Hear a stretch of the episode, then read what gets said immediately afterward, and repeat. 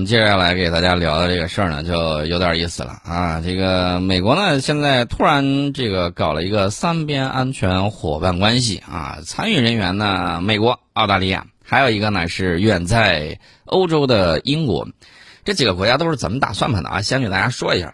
美国的这个想法就是拉上澳大利亚离得比较近，澳大利亚呢毕竟在亚太，然后呢拉上澳大利亚之后，最起码有一个能帮助分担的，也可以吸血的地方啊。这个待会儿我们要说到这个潜艇的这个问题。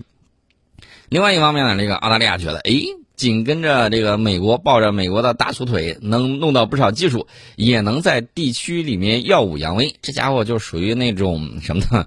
就属于过去天津啊，这个旧社会的时候，他有一个那种地痞流氓，专门推出来这种肉墩子，干啥呢？就是能挨揍，能挨揍，他就是呃有点像那个滚刀肉一样。然后呢，他往上冲，就跟肉墩子一样，你打随便打。然后呢，打的差不多的时候，然后后面的这个主家呢就是说大哥啊出场了。然后你看你把我人打成这个样子，我们都没有哼一声，你得掏钱啊，大概就是这么样一个路数啊，有点这个像青皮啊。那至于说这个泼皮牛二会怎么样，那那得看你的刀快还是不快了啊，这是一方面。另外一方面呢，大家也要注意，澳大利亚其实这个举动是把自己放在了风口浪尖之上。为什么这么讲呢？远日无冤，近日无仇，对吧？没有啥特别大的这种地缘政治的这种影响，但是呢。这家伙脑子就跟爆胎好使一样，这是有原因的。因为过去啊，英国这个流放犯人呢，什么政治犯的、小偷小摸的，然后抢劫的、打家劫舍的，统统给你流放到澳大利亚，去澳大利亚沙漠里头跟那个大蜘蛛一块儿做伙伴吧。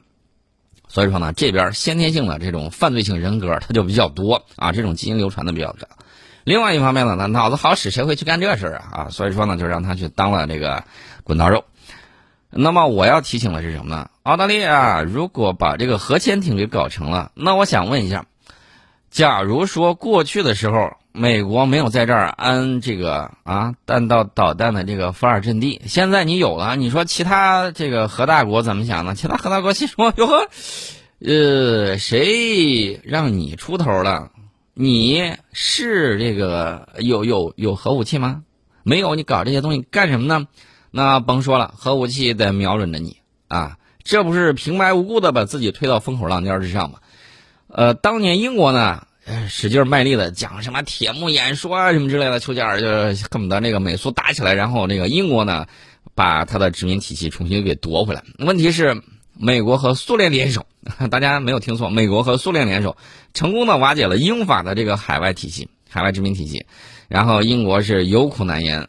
美国心说：“哎，你不是说要对抗苏联吗？行，你就做桥头堡啊！桥头堡，呃，你这儿我得把核武器放在这儿，你得拦截，你得攻击。那当时英国，我我告诉大家，幸亏没有打核大战。如果打核大战，英国第一个就会被苏联的核导弹给啊！大家也懂得，那恐怖的这种大一万呐，什么之类沙皇沙皇呃这个氢弹呢，你上去一下，这这这个就不用再想了。”大家可以想象一下，有这么干活的吗？啊，为了让对手打起来，把自己家做成那个对抗的前沿基地，那人家一出手还会把你家给砸烂了。所以说呢，澳大利亚啊犯了同样的这种错误。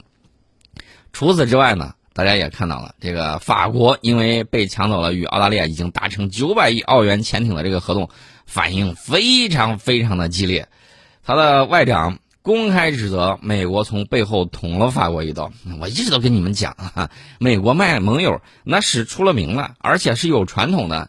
你们不相信，不相信，以为自己是欧洲人，以为当年曾经帮助美国独立，人家就不捅你两刀了。对自己的恩人，印第安人都那个样子，对你也同样如此。你你看他对其他都是这个样子，你指望着他会对谁好啊？啊，对自己国内那是。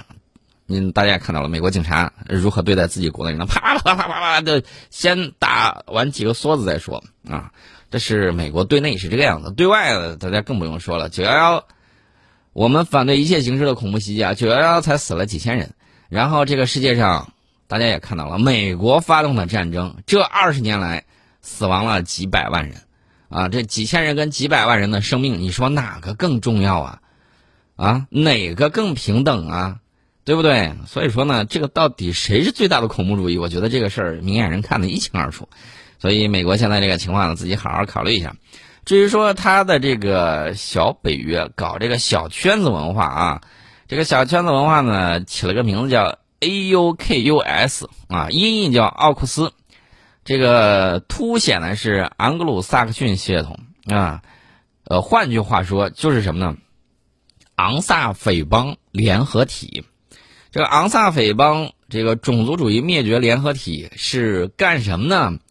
呃，这好像哎，你看咱们几个没有出五福啊，按照血缘关系的远近亲疏在排序。那法国人，法国人，高卢人，你往往往边上站站；德国，德国，我手下败将，你再往后站站啊！你在什么也这个亚利安人往边上靠靠。印度，印度来我们这儿都是当仆人的，那继续当管家也行，那挺好的啊。就一点一点往外排。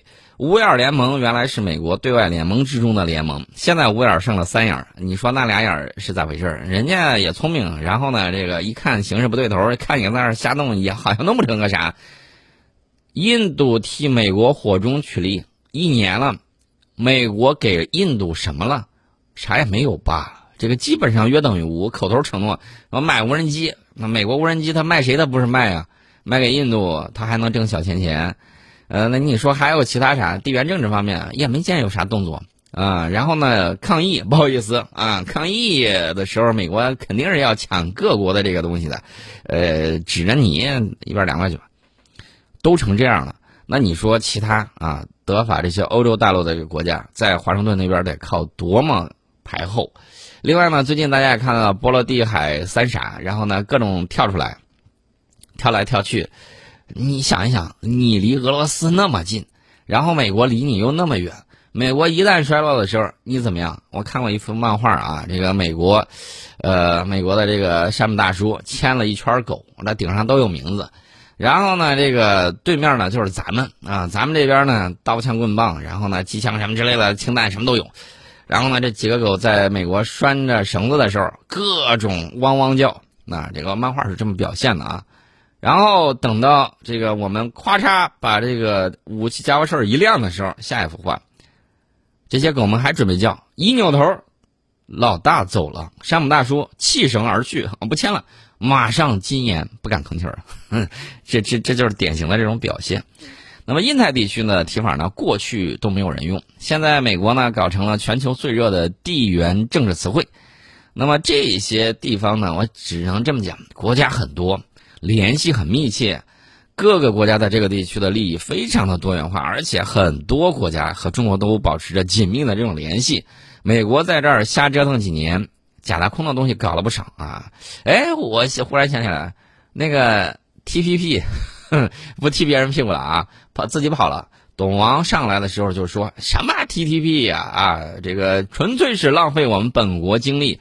呃，我花钱养这么一帮子小弟，也不出什么成果，拜拜了你呢，跑了，直接退群。退群完了之后，日本说：“哎呦，这个 T P P 我还得搞，我得当带头大哥啊！”这个很开心呐，终于自己当了一回地区老大。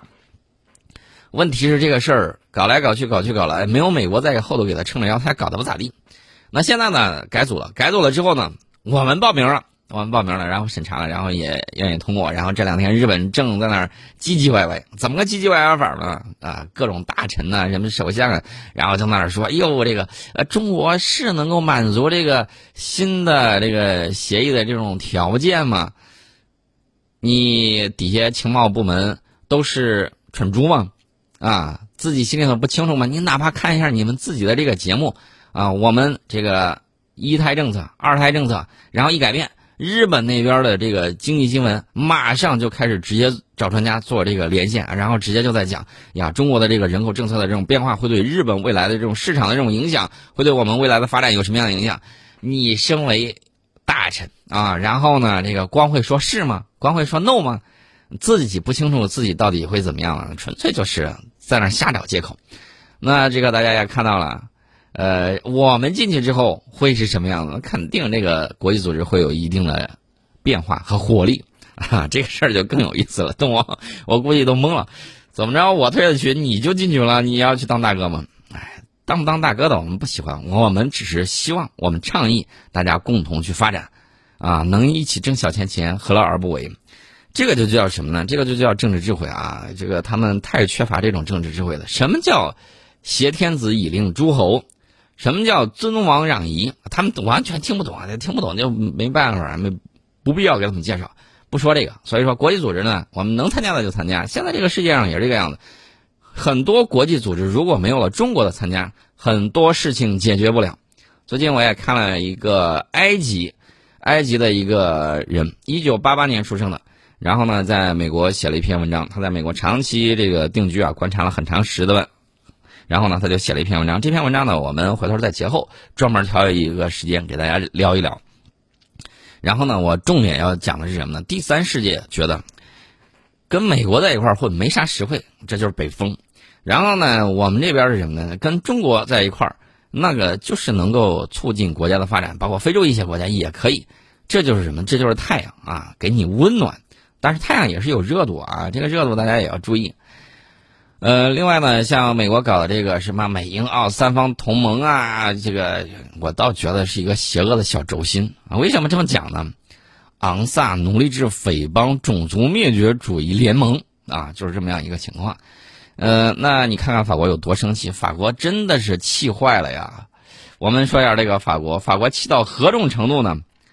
法国，我召回驻美国和驻澳大利亚大使来抗议美澳潜艇交易。啊，你看看，这是相当的、相当的，在外交方面很严重的一个事情。法国立即召回其驻美和驻澳的这个两位大使，因为澳大利亚单方面撕毁与法国签订的价值五百六十亿欧元啊，大概和美元大概六百六十亿左右吧，然后建造十二艘这个潜艇的这个协议啊。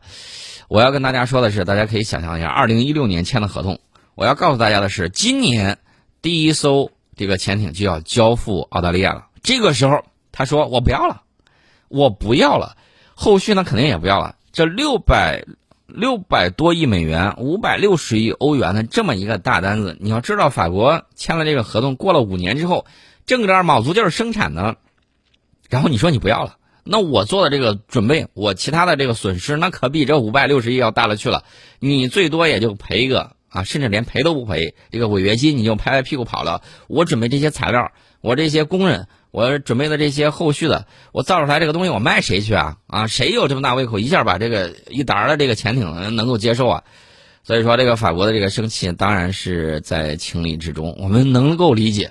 当然，我之前你看我们节目里面多次提醒美国的盟友们注意，美国会卖队友的，呃，到关键时刻他一定会插你两刀啊。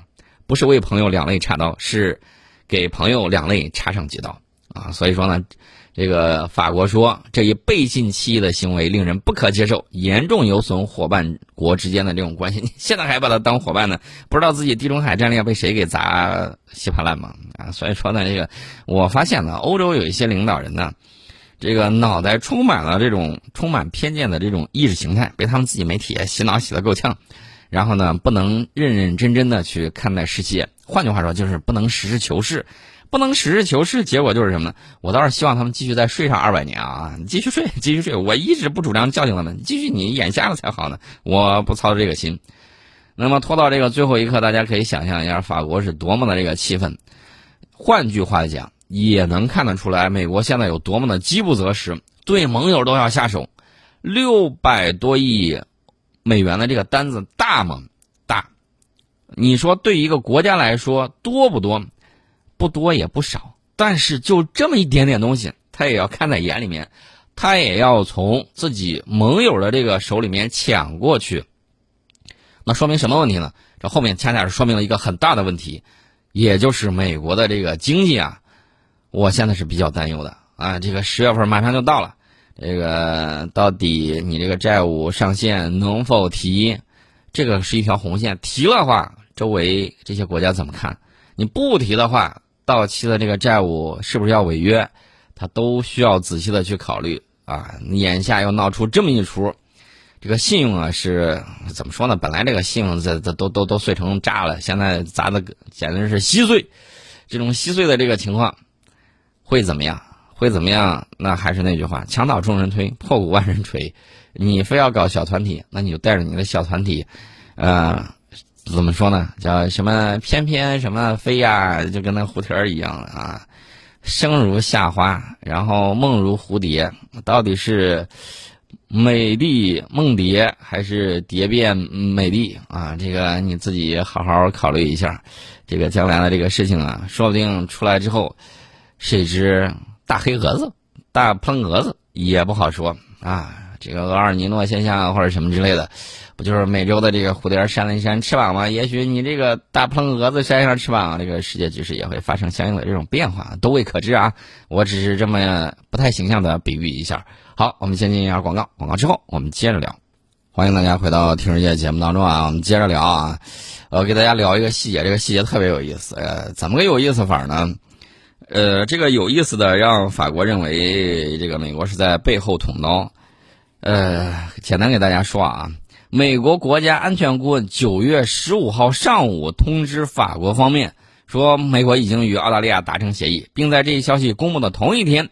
向法国驻华盛顿的最高外交官 透露了一消息，换句话说就是，呃，法国外交官如果看新闻的话，可能已经知道了，但是美国的正式通知还没有来到，在最后一刻，然后说啊，我通知你一下啊，我们这个向澳大利亚提供核潜艇啊，然后澳大利亚就跟你不玩了啊，这是什么伙伴啊？这简直是坑队友的伙伴呐！没有办法。